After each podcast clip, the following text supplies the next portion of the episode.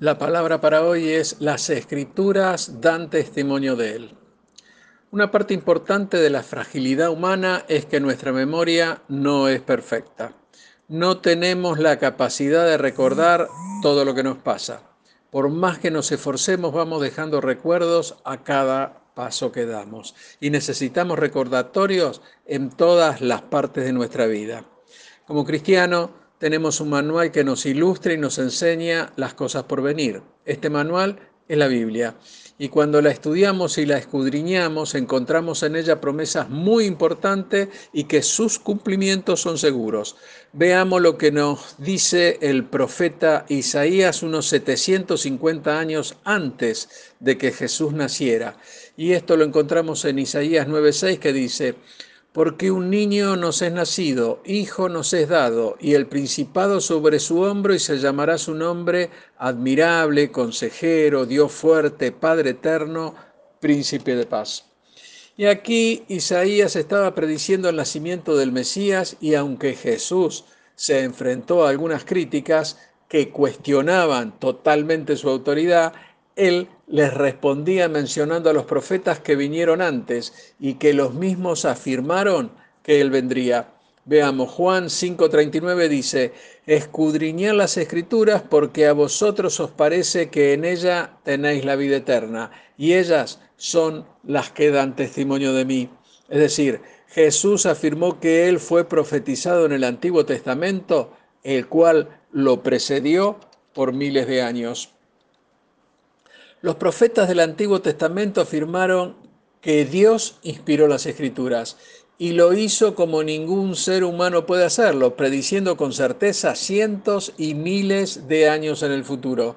Y Jesús dijo que esa era la evidencia para comprobar que realmente Él había venido como el plan de Dios.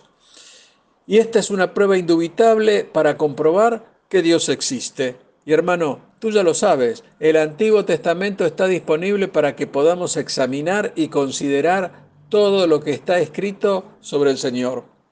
Veamos algunos puntos importantes. La venida de Jesús es mostrada desde el principio del Antiguo Testamento. Abraham llevando a Isaac para ser sacrificado predijo el lugar donde Jesús iba a ser crucificado. La Pascua predijo la muerte de Jesús hombre, como un cordero inmolado en ese lugar. La Biblia dice que en ese mismo lugar Jesús volverá por segunda vez, ahora como Rey de Reyes. El apóstol Pablo entendía esto y destacó que nuestra observancia de la cena del Señor es una manera de proclamar la muerte del Señor hasta que Él venga. Y esto lo vemos en 1 Corintios 11:26, que dice así, Así pues, todas las veces que comieres este pan y que bebieres esta copa, la muerte del Señor anunciáis hasta que Él venga. Cada vez que tomamos de la copa y del pan se nos recuerda el cuerpo inmolado y la sangre derramada de nuestro Señor. Necesitamos ese recordatorio hasta que Él venga. Precisamente, la Navidad también es un recordatorio de que un día Jesucristo gobernará el mundo tal como está destinado a hacerlo.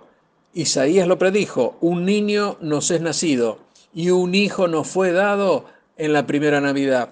Y él se merece los nombres que el profeta le da, admirable, consejero, Dios fuerte, Padre eterno, príncipe de paz. Y aunque el gobierno aún no está sobre sus hombros, nosotros sabemos que lo estará cuando él vuelva. Y hermano, tú debes saber que su propósito final no ha sido derrotado, simplemente ha sido pospuesto por un poco de tiempo.